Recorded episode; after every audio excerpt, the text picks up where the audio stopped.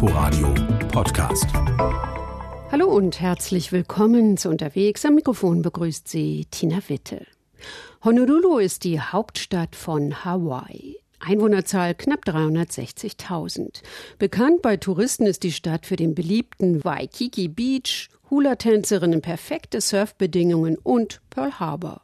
Jener US-Militärstützpunkt, nach dessen Angriff durch Japan die Vereinigten Staaten von Amerika in den Zweiten Weltkrieg eintraten. Aber die Stadt hat noch viel, viel mehr zu bieten. Das sagt unsere Korrespondentin Nicole Markwald, die in Honolulu unterwegs war. Honolulu ist die wahrscheinlich abgelegenste Großstadt der Welt, die mitten im Pazifik ihren ganz eigenen Blick hat. Auf Kunst, auf die Umwelt, auf das Lebensgefühl. Und dazu gehört auch jemand wie Jason Coleman. Er ist Inhaber von Leahi Health. Alles, was es hier zu essen gibt, wird aus Pflanzen gewonnen oder hergestellt. Der Trend weg von Tierprodukten hin zur komplett pflanzlichen Ernährung hat auch Honolulu erfasst. Die Smoothies heißen Uluwatu, Morning Mana oder Jack Johnson, wie der Sänger, der auf Hawaii lebt. An einem kleinen Fenster geben Gäste ihre Bestellung ab. Vor der Hütte stehen Holztische, Stühle und ein paar Sonnenschirme. An der Wand steht mit dicken Pinselstrichen Leai Health, Plant-Based Food and Drink. Jason Coleman hat das vegane Restaurant vor einigen Jahren gegründet.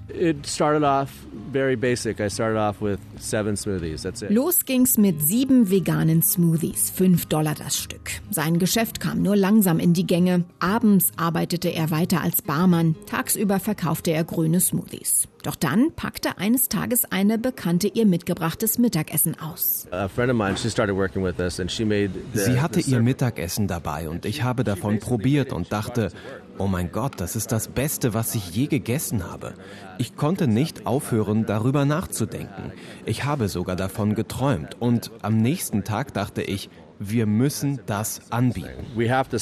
Und so kam der Bestseller auf die Speisekarte, die Surfer Bowl. Darin brauner Reis, getoppt mit einem Salat aus Grünkohl in Konfettigröße, Gurken, Karotten, Rotkohl und Frühlingszwiebeln, dazu Avocado und Kirschtomaten, gesprenkelt mit gerösteten Mandeln und dem japanischen Gewürzmix Furikake. Abgerundet wird die Surfer Bowl mit hausgemachtem Tahini-Ingwer-Dressing und einem Brot beschmiert mit Knoblauch-Bohnendip. It's like, oh, it's like a party, and you're just like you feel so good after it. Literally, you feel you feel stronger and healthier. Jason schwört darauf: Wer die Surfer Bowl isst, fühlt sich gesünder. Auf der Speisekarte finden sich Grünkohl-Avocado-Tacos, eine Regenbogen-Bowl und auch das Traditionsgericht Poke. Allerdings serviert er nicht marinierten Fisch, bei ihm wird rote Beete eingelegt. Sich auf Hawaii vegan zu ernähren ist nicht billig. Obst und Gemüse sind wie alle Lebensmittel teurer als im Rest der USA. Vieles muss importiert werden. Bei Leai Health stammen 80 Prozent aller Produkte von der Insel selbst, erzählt Besitzer Jason. Wir sind mit vielen lokalen Bauern befreundet. Wir hatten sogar einige Jahre lang unsere eigene Biofarm, aber das ist echt schwer.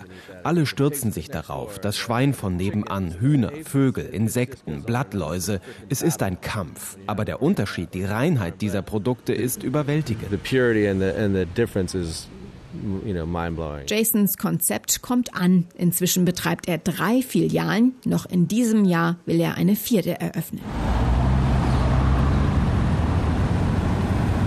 Der Menüplan im Königspalast sah etwas anders aus. Der einzige offizielle Königspalast der USA steht im hawaiianischen Honolulu. Und die Historikerin Sita Kap Choi weiß ganz genau, was hier den Gästen serviert wurde. Morgens um 10 sind für gewöhnlich die Frühstücksgäste eingetroffen, erzählt sie und öffnet die Tür. Auch eine Tür zu einem Palast kann quietschen, wenn auch nur leise. Sita Kapchoi trägt ein fast bodenlanges, mit hawaiianischen Mustern bedrucktes Kleid. Ihre langen grauen Haare fallen auf die Schultern. Seit Jahrzehnten führt sie Interessierte durch den Iolani-Palast, der mitten in Honolulu steht. Zum Frühstück wurde laut Archivmaterial Fisch und Geflügel gereicht, erzählt sie. Obst, süße Eierspeisen und auch Eiscreme. Eggs, sweet omelet, shrimp curry, chicken salad and then ice cream. Zwei bis drei Stunden dauerte ein so ausgiebiges Frühstück im Palast. König David Kalakaua liebte es zu bewirten und präsentierte stolz seinen Palast. Ein älteres Gebäude, das die Königsfamilie bis dahin genutzt hatte, machte er einfach platt. Insbesondere auf seinen Reisen in Europa hat er sich für den Bau inspirieren lassen. Der Palast ist gesäumt von einem Balkon aus viktorianischem Schnörkel. Dazu stützen ihn griechische Säulen. Bedeckt ist er von einem französischen Mansardendach. 1882 zog das Königspaar ein. Ein Blickfang ist die große Haupttreppe der in Hawaii beheimateten Koa-Akazie. König Kalakaua war großer Fan technischen Fortschritts. Sita Kapchoi zählt auf, es gab hier fließend heiß Wasser. 1887 wurden elektrische Leitungen verlegt. Damit war der Iolani-Palast vier Jahre früher dran als das Weiße Haus in Washington, D.C. Sie führt durch die Räume, erzählt von prächtigen Empfängen und Tanzabenden sowie Gastgeschenken aus Preußen. Ebenfalls aus Preußen stammte der damalige Kapellmeister der königlich hawaiianischen Blaskapelle Royal Hawaiian Band, Heinrich Berger. Mehr als 70 Kompositionen schrieb er für das Vollzeitorchester, darunter Hawaii Pono, bis heute Staatssong von Hawaii.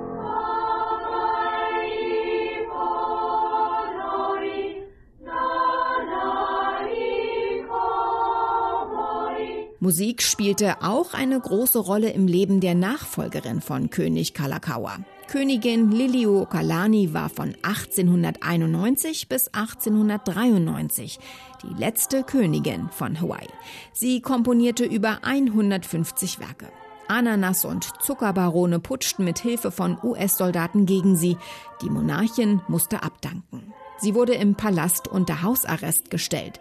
Von ihr stammt auch eines der bekanntesten Lieder Hawaiis, Aloha Oe.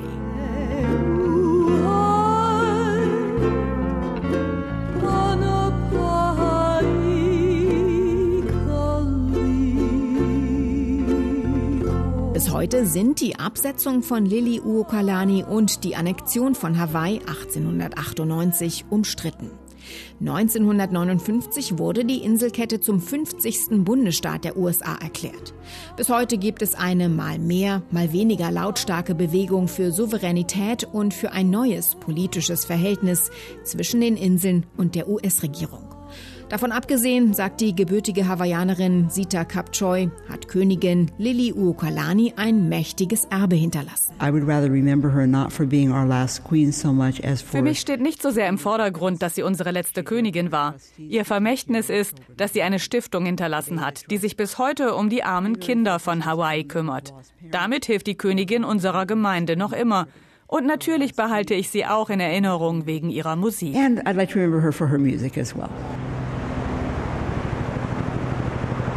Natürlich zieht es die meisten Menschen nach Hawaii wegen der unbeschreiblich schönen Natur.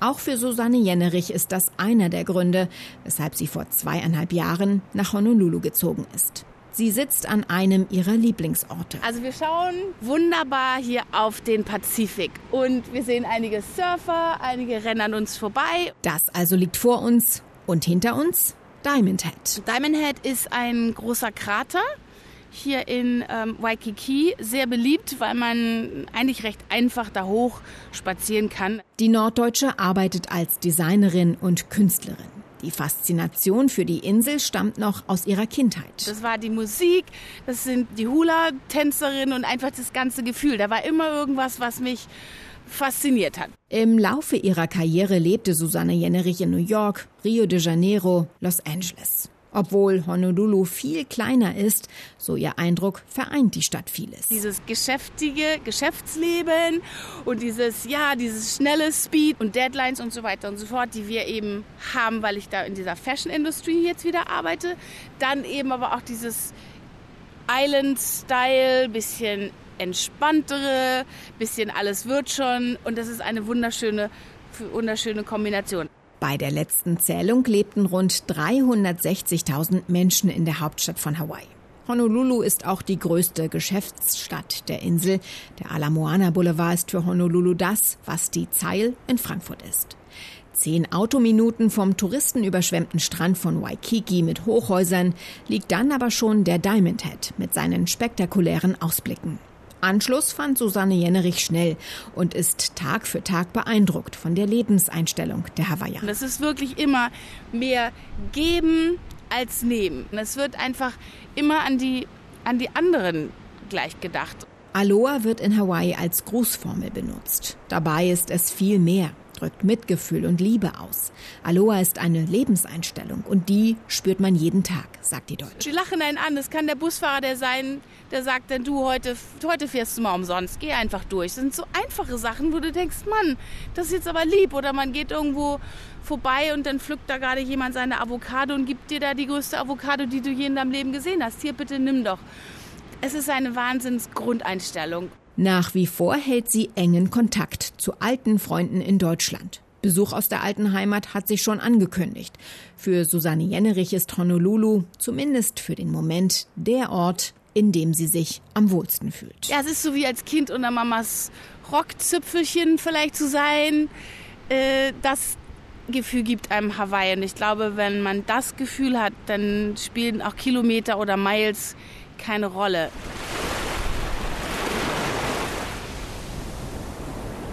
Komi, gebürtiger Hawaiianer und Mitte 60, erklärt Aloha so. Wir geben unser Bestes, hier nach dem Motto Aloha zu leben. Und das heißt, nicht nur das Wort zu benutzen, sondern danach zu leben, zu teilen, einander zu helfen, freundlich zu sein. Das ist heutzutage nicht selbstverständlich. Komi nennt sich Surfguru. Das ist sozusagen sein Künstlername. Wir sind am Kahanamoku Beach in Honolulu verabredet, benannt nach Duke Kahanamoku. Nach Barack Obama vielleicht der bekannteste Hawaiianer. Duke war einst olympischer Schwimmer, wurde später als Surfgott bekannt und brachte das Wellenreiten von Hawaii in die Welt. Surflehrer Komi trägt Sonnenbrille, schwarzes, langärmliches Neoprenoberteil und grell-orange Badeshorts. Er gibt mir ein ebensolches Oberteil, Wasserschuhe, legt ein Surfbrett für mich bereit. Die Leute, die hier Surfunterricht nehmen, kommen alle mit unterschiedlichen Erwartungen. Manche erwarten nicht viel, andere haben Angst. Am Ende des Tages gehen alle mit einer Botschaft, die ihnen Mutter Natur gelehrt hat. Ich gebe zu, auch mir ist etwas mulmig zumute. Ich will mich erstens nicht blamieren und zweitens weiß ich gar nicht, ob ich das wirklich innerhalb einer Stunde schaffen kann. Mich aus dem Wasser aufs Brett hochziehen, in Position bringen und gleichzeitig auf einer der Wellen zu halten und übers Meer zu gleiten. Doch Komi bläut mir noch einmal ein, jeder kann surfen. Jeder kann surfen und dieses erhebende Gefühl spüren, sagt er. Also gut, und ab geht's. Nach ein paar Trockenübungen an Land befestigt er den Klettverschluss der Leine an meinem Fußgelenk, die mit dem Surfbrett verbunden ist. Nebeneinander paddeln wir aufs Meer. Es dauert ungelogen gerade mal vier Versuche und ich stehe tatsächlich auf dem Brett, lasse mich von der Welle in Richtung Strand tragen und kann es kaum fassen. Everyone can surf, sagt Komi. Das sieht jetzt vielleicht noch nicht elegant aus und ich bin auch nicht sonderlich schnell, aber ich surfe. Und Komi hat noch einen guten Ratschlag. Es geht darum, den Moment wahrzunehmen. Viele von uns denken die ganze Zeit, sie denken zu viel. So ist das Leben. Aber Menschen, die nicht so viel schwatzen und lieber anpacken, kommen weiter als die, die immer nur reden, aber nicht zupacken. Darum geht's beim Surfen. Wenn du nicht paddelst, erwischt dich die Welle nicht. Nicht auf Weihnachten warten, sondern aufstehen. Das Ziel ist, ganz im Hier und Jetzt zu sein. Ich konzentriere mich noch mehr ziehe mich hoch, fasse das Brett so fest, als wolle ich jemanden einhändig erwürgen. Ein Tipp von Komi, wenn ich versuche, mich hinzustellen. Mehrmals flutscht das Surfbrett unter mir einfach weg. Ich falle und habe Spaß dabei. Das Timing ist mit am schwierigsten. Am Ende der Surfstunde sind meine Knie wundgescheuert vom ständigen auf dem Brett knien. Aber ich habe es insgesamt viermal geschafft, mich schnell genug und stabil aufzurichten und auf den Wellen des Pazifiks dahin zu gleiten. Ein totales Glücksgefühl, wie Komi es mir eingangs versprach. Aufgescheuerte Knie hatte ich zuletzt als Kind und genauso fühle ich mich jetzt auch. Müde, aber glücklich nach einem abenteuerlichen Tag. Danke, Honolulu. Nicole Markwald war unterwegs in Honolulu. Danke fürs Zuhören und noch einen schönen Sonntag wünscht Tina Witte. Inforadio Podcast.